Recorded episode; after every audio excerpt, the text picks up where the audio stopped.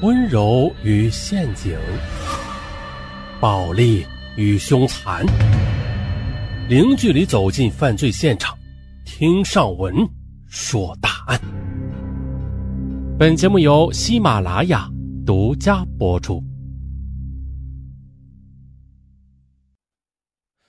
说是武汉大学年逾九旬的教授刘大中，呃，这是化名啊。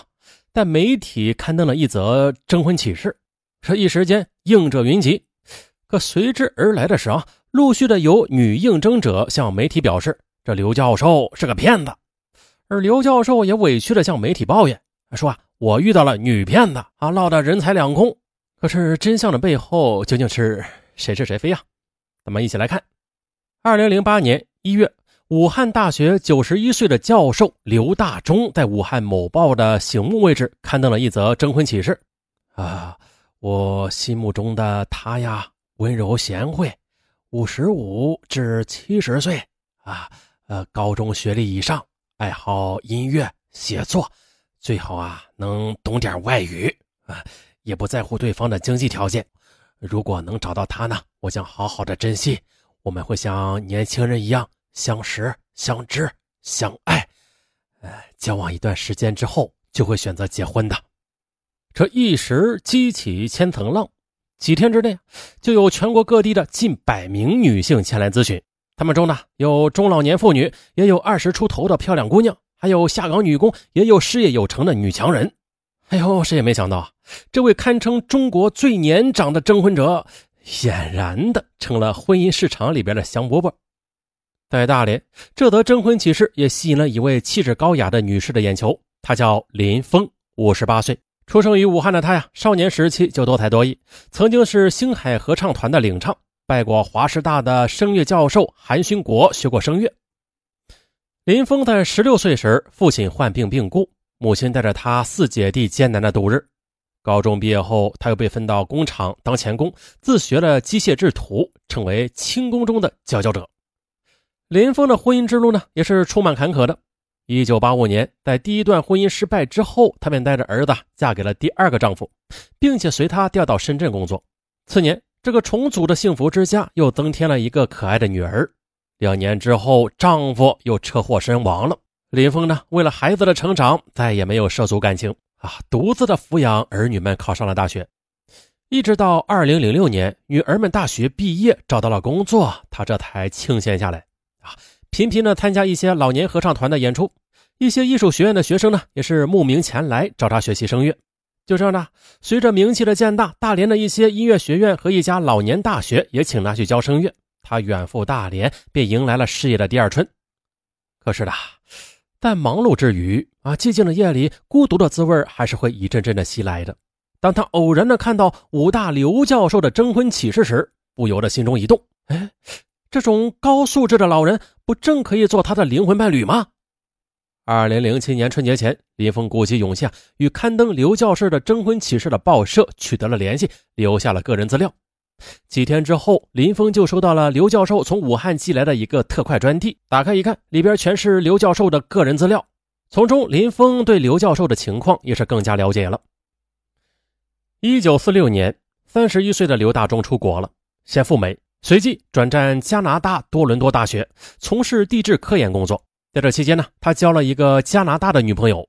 再后来，为了纪念这段感情，他将两个他发现的湖泊以自己和女友的名字分别命名。一九五一年，三十六岁的刘大中回国，成为第一个进入北极地区的中国科技工作者。一九五三年，他与一位同学的妹妹结婚，可是对方的文化程度不高啊，和他呀也没有共同的话题。婚后啊，两人生了一儿一女，一直到两千年啊，这段不合拍的婚姻终于画上了句号。七十多岁的他独自照料五十三岁的患有精神病的大女儿。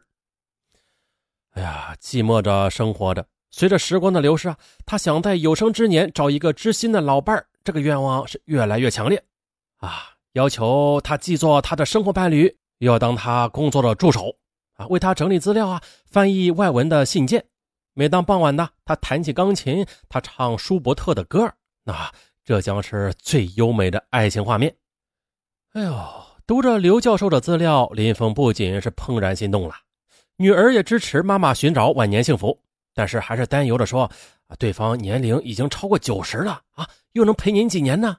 到时候您不又成了孤寡老人了吗？”林峰说了：“哎呀，妈妈一辈子呀，也就喜欢艺术，啊能找个心灵相通、有共鸣的人，我呀也谈不上爱情，只是一个崇拜和怜悯心而已啊，想去帮帮这个老人。”啊，即使只能短暂的相处吧，我也满足了。这女儿也就不好再说什么了。几天之后的晚上，林峰接到一个电话：“你好，请问你是林女士吗？